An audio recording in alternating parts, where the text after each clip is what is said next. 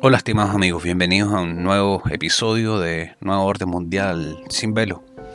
En esta ocasión estoy con un micrófono un poco más precario y dado que estoy próximo, muy cercano a un viaje muy largo y tengo todos mis equipos guardados en este momento, por lo cual me disculpo por no tener la, calidad de, de siempre.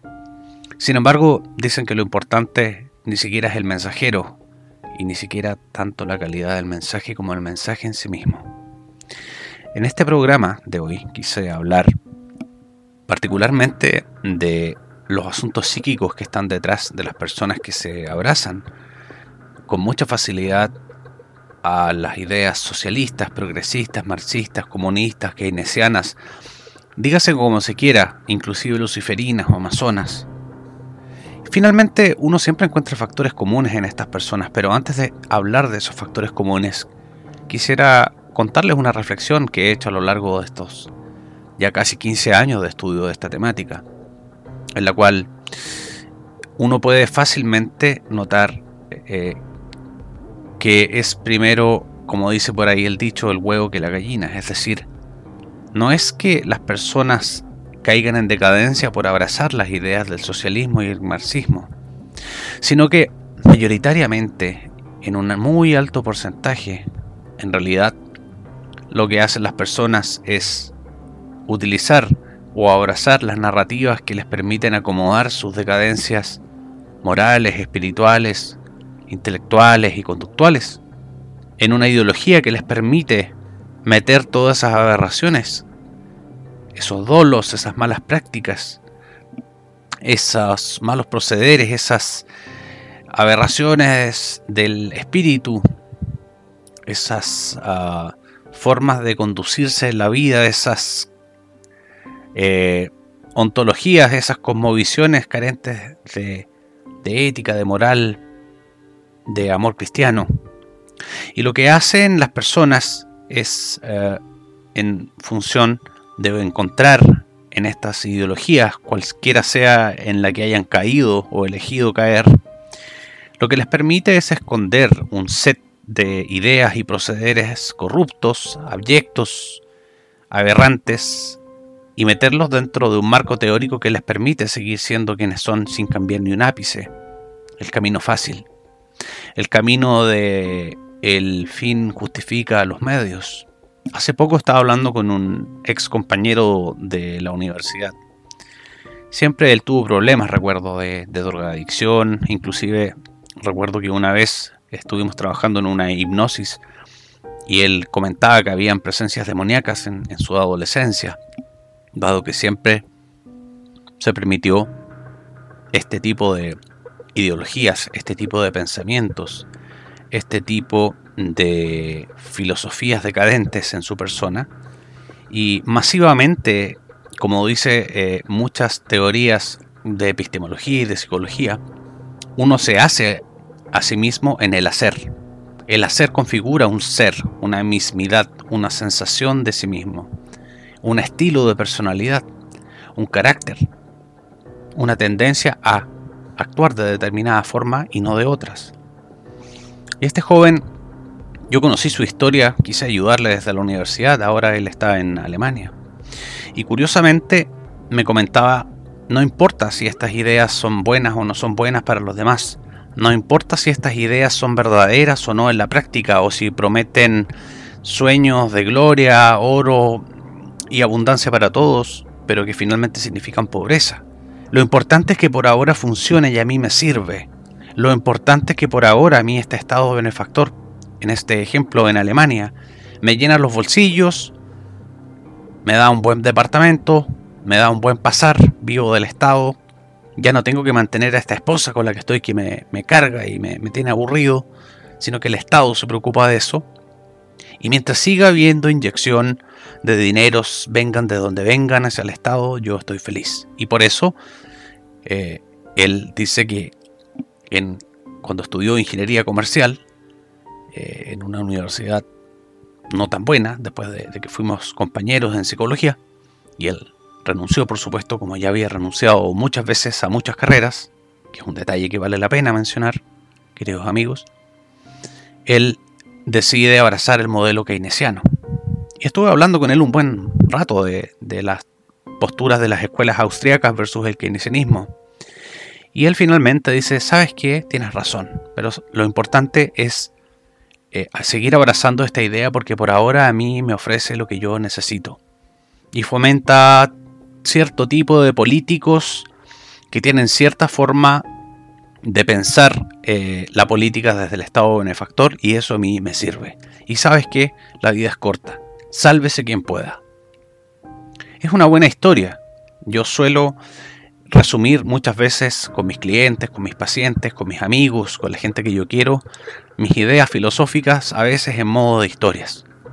Porque desde las historias es mucho más sencillo, mucho más fácil sacar conclusiones, poder hilar las propias eh, correlaciones eh, en torno a los discursos de las personas.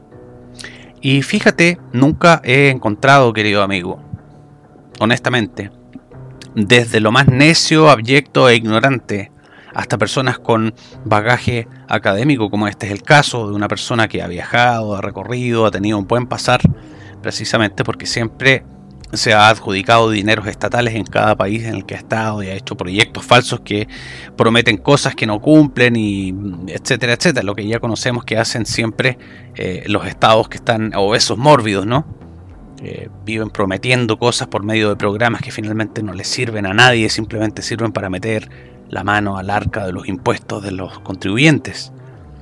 Y siempre tienen esta ideología decadente del fin justifica los medios. Y tengo que buscar más y más y más y nunca me siento satisfecho. Alcanzo más poder, tengo más dinero, tengo más vehículos, vivo en un mejor lugar y siempre este hambre, este vacío. Y hablándolo en mi fuero interno y posteriormente con mis seres más cercanos y queridos, que afortunadamente muchos de ellos se dedican a la espiritualidad y a la psicología y cosas similares, llegamos a la conclusión, ¿sabes qué? El factor común es que a esta gente le falta a Dios, le falta a Cristo. Y por eso viven en un perpetuo vacío, como un devorador de mundos, como sálvese quien pueda, esta filosofía del fin justifica los medios. ¿Qué importa si está pagando doña Juanita, don Pedrito, o alguien está perdiendo su empresa, o el país está perdiendo empresarios y se están yendo a otro lado por el abuso tributario y muchas otras cosas? ¿Qué importa? Lo importante es recibir el paquete de tallarines, como dice por ahí eh, nuestro amigo Fernando Villegas, y el problema del clientelismo, el problema de este modelo es que yo le decía a, este joven, a este, a este amigo medio alemán, el problema es que esto genera generaciones de inútiles. La gente se acostumbra a recibir eh, estos, beneficios falsos del Estado y los sumen, los reducen a su mínima expresión intelectualmente, moralmente, espiritualmente, profesionalmente académicamente, quieren todo sin dar nada. Es una cosa que solamente justifica beneficios y beneficios sin exigencias, y por eso es tan popular entre la gente. Porque promete muchas cosas, pero finalmente te sumen una mediocridad que hace que sea un círculo vicioso pedir más y más y más y más. Y mientras más se te da sin trabajar, más quieres consumir y más se sumen todos en esta forma de vida estilo vortex en el cual vives vacío por siempre. Es terrible. Es terrible cuando uno se da cuenta que los factores que están a la base de este tipo de personalidades finalmente son solamente asuntos de egoísmo. No siempre tienes la suerte que lo puedan confesar abiertamente. En este caso yo tuve la fortuna por haberme ganado la confianza eh, de este personaje y otras ocasiones con otros personajes que me han confesado finalmente que esto obedece a cosas de beneficio personal y no a elevaciones espirituales ni a supermodelos eh, que prometen todo como el socialismo, el marxismo, el comunismo, la masonería, el luciferismo, que son todos sinónimos finalmente de lo mismo. Es muy curioso que finalmente cuando sucede esto eh, es muy similar a lo que sucede en este eh, cineasta americano que hoy en día está fallecido, que comentaba que habló con David Rockefeller o alguno de sus, de sus huestes demoníacas de la familia Rockefeller. Y decía, ¿tú crees que el feminismo importa finalmente? ¿Tú crees que nos importa la liberación femenina? No, lo que nos importa es tener más contribuyentes a quien endeudar y más personas eh, que puedan eh, pagar y endeudarse y pagar impuestos y que podamos meter la mano al hogar completo, no solamente al proveedor principal y de paso destruir la familia para poderlos controlar. Esto viene de la boca directa de un integrante de la familia Rockefeller. Él ya en ese entonces hablaba del chip, del control y todas las cosas que hemos hablado en otros programas, queridos amigos, que invito a que vean, más bien dicho que escuchen en este podcast. Y se han tratado estos temas en profundidad porque así es como es. Lamentablemente esta gente carece de moral y no les importa nada. Quería aprovechar este programa porque esta semana hubo muchas conversaciones en Twitter en las cuales eh, les comento que yo estoy ahí. Pueden buscarme como PS de psicólogo, PS Rob, R-O-B larga, García. Y, ahí me van a encontrar. Estoy en Twitter y siempre estamos eh, compartiendo contenidos. Y esta semana preguntaban mucho por el asunto de la espiritualidad del lado oscuro. La gente que ha hecho Ouija o que ha hecho espiritismo y cosas por el estilo. Y muchas personas me preguntaron, porque yo dije, eh, he tenido muchos pacientes psicóticos con combinatoria con trastornos eh, del ánimo o trastornos de personalidad con trastornos del ánimo. Y muchos de ellos han llegado a confesarme después de generar rapport, o sea, confianza y fiato terapéutico, que en algunas ocasiones hicieron rituales de los cuales botaron sangre en la tierra y en esa instancia improvisada, entre comillas, obviamente dirigida por huestes del mal por sombras, por demonios, eh, renuncian a Cristo y abrazan a Lucifer. Muchos de ellos desde ahí empezaron a perder el control de su vida, empezaron a tener una vida de tormento, de persecución psicológica, hasta empezar eh, a perder la capacidad de distinguir entre alucinaciones y reales apariciones que algunas veces pudieron compartir otros miembros de su familia. Luces, sombras extrañas, ruidos, tormentos, movimientos de cortinas. Y finalmente, sea como sea la historia, es muy extraño que todas las veces que este tipo de procederes se permiten, en los cuales eh, lo mismo que dice Sergei Abad, que fue, es un ex masón de grado altísimo, que tiene libros como Servía Lucifer sin saberlo.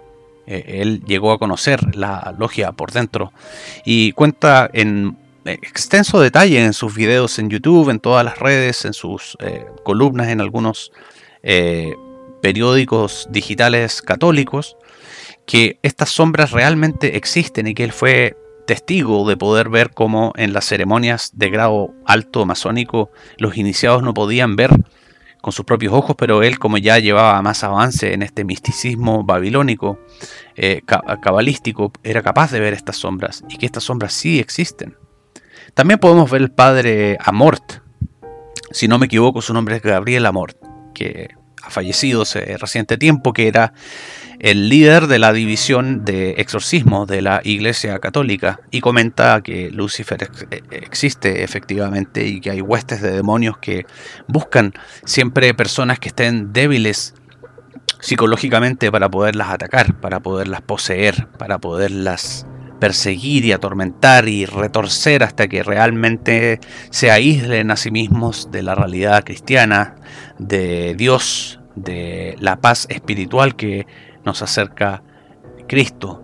Y más bien sumirse en toda esta columna de filosofías procedimentales similares a la historia que les conté primero de este amigo que estaba en Alemania este individualismo, este hedonismo compulsivo, este sálvese quien pueda, este la vida es corta, tengo que ganar, sea como sea, tenga que hacerle lo que sea a quien sea, esta cosa es selección natural.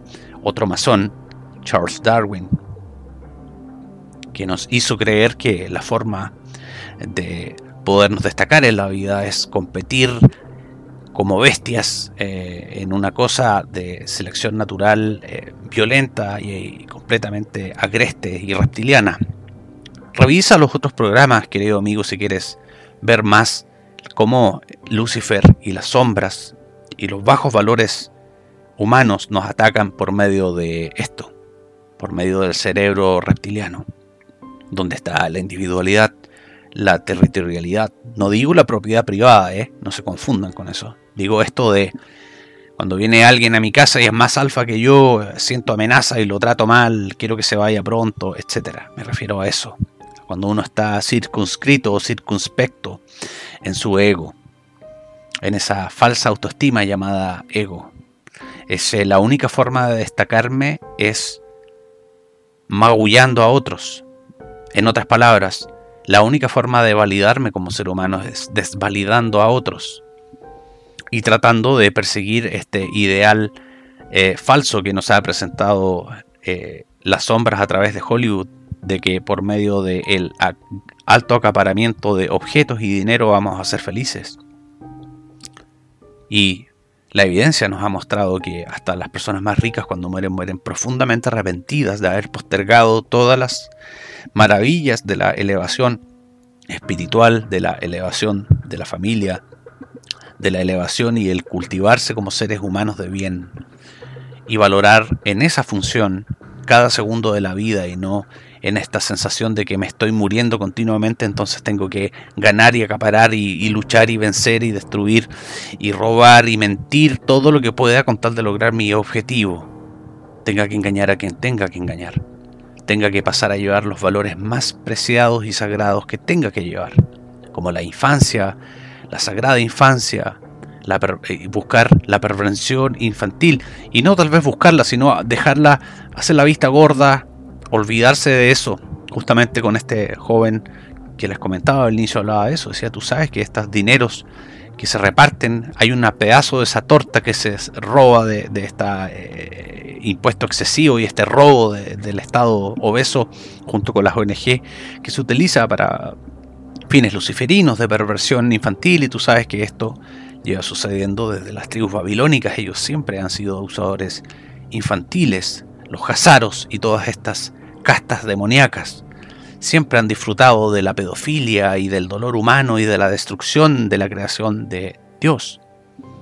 Y él decía, sí, puede ser, pero en el intertanto me estoy haciendo rico y eso es lo más importante. ¿Se dan cuenta, queridos amigos, cómo es la radiografía de este tipo de seres humanos? Es muy triste. Es muy triste. Yo personalmente siento compasión. Porque como cristiano tengo que ser el cambio, tengo que ser el ejemplo. Es cierto, también siento rabia, es cierto, también siento frustración, es cierto, también quisiera poder influenciar sus corazones, pero ahí, ahí, ahí hago un stop. Porque ese no es mi trabajo, ese es el trabajo de Dios. Él es un justiciero. Yo tengo que mantenerme en pie con la armadura de Dios, con la armadura de Jesucristo, Rey nuestro Señor. Así es, queridos amigos. Viene la salvación, viene la justicia, la verdad, la fe, el Evangelio y la palabra, la Biblia. Esa es la armadura siempre uno tiene que tener consciente. Hay que tener cuidado, la justicia es buena, es bueno hacer las cosas bien, es bueno abogar por lo que vale en la vida, pero sin renunciar a los valores que nos hacen únicos. Hijos de Dios, cristianos, sino cuál es la diferencia con las huestes del demonio, que todo lo quieren por egoísmo, que son capaces de engañar y sacrificar y hacer vista gorda y omitir toda la destrucción que produce el que ellos estén viviendo de los dineros de los demás. Es tal el egoísmo, es tal la decadencia moral, la abyección integral de la persona, que no le importa la infancia, no le importa el hambre, no le importa el robo, no le importa la perversión, no le importa que Lucifer esté tomando el control, lo importante es sí mismos. Y por ende, amigos míos, son a la imagen y semejanza de Lucifer a la imagen y semejanza de Lucifer. Entonces, ¿quién está comandando sus acciones? Como les digo, son muchísimos los pacientes que he tenido en mi vida, que cuando tienen malos procederes y muchos tipos de tormentos internos, emocionales, psicológicos, dolores mentales, imágenes repetitivas, intrusivas, sienten que las sombras se hunden en su cabeza, en sus habitaciones y no pueden salir de la cama y odian a todo el mundo y la vida y odian a Dios porque sienten que Él debería ayudarlos a salir de ahí y se condenaron a sí mismos porque todos tenemos una ventana en la cual podemos elegir quiénes vamos a ser por siempre y la mayoría de la gente en esa ventana de tiempo, en ese pequeño gap, renuncia a hacer lo correcto por caer bien a los demás, por miedo a no ser aceptado, por miedo, miedo a cualquier cosa, miedo a ser pobre, miedo a no ser eh, suficientemente inteligente para la gente alrededor, miedo a no ser exitoso, miedo a no ser rico. Y el miedo, por antonomasia, es el lenguaje por excelencia del demonio para seducir a las personas.